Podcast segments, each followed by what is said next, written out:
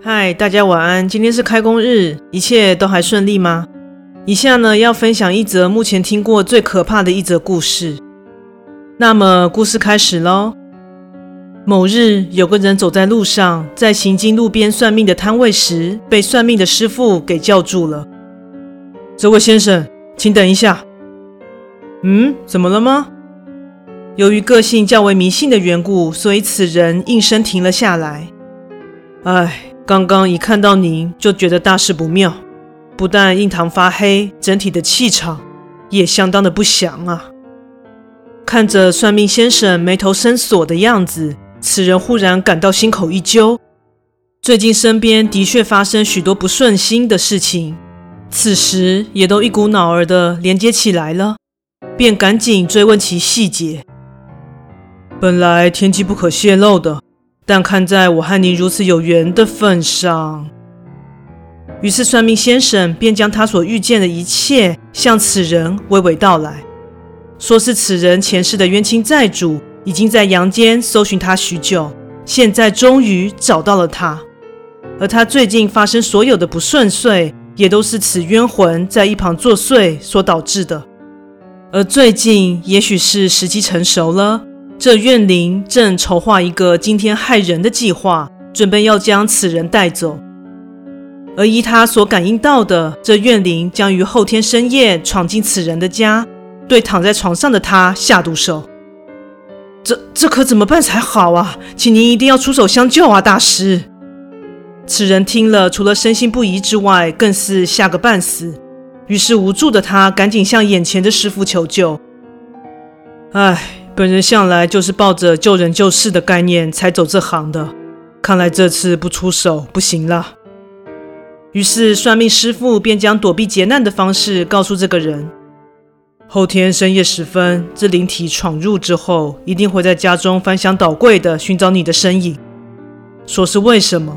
因为他的双眼是看不见的，都是因为在那一世被你陷害所导致的。在一番寻找之后，他一定会找到你所在的房内，进而抓到你。所以你要将这符咒贴在你的房间门上。说着，师傅拿出几张符咒，请问为何不直接贴在大门外呢？此人疑惑道：“这样做的话，不是欲盖弥彰，此地无银三百两吗？”哦哦哦，说的也是。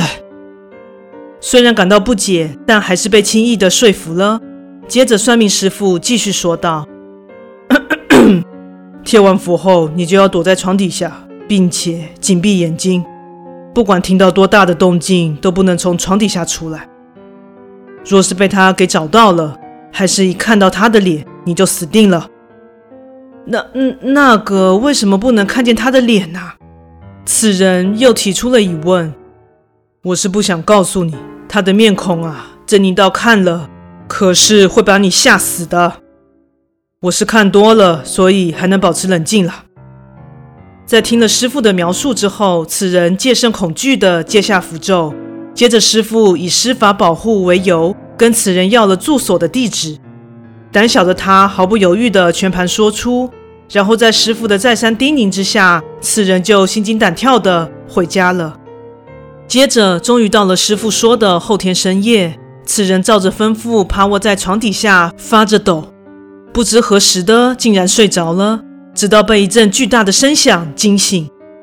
客厅不知何时真的传来了翻箱倒柜的动静，伴随着仿佛快要跳出来的心跳声，骚动声也渐渐的朝此人所在的房间移动。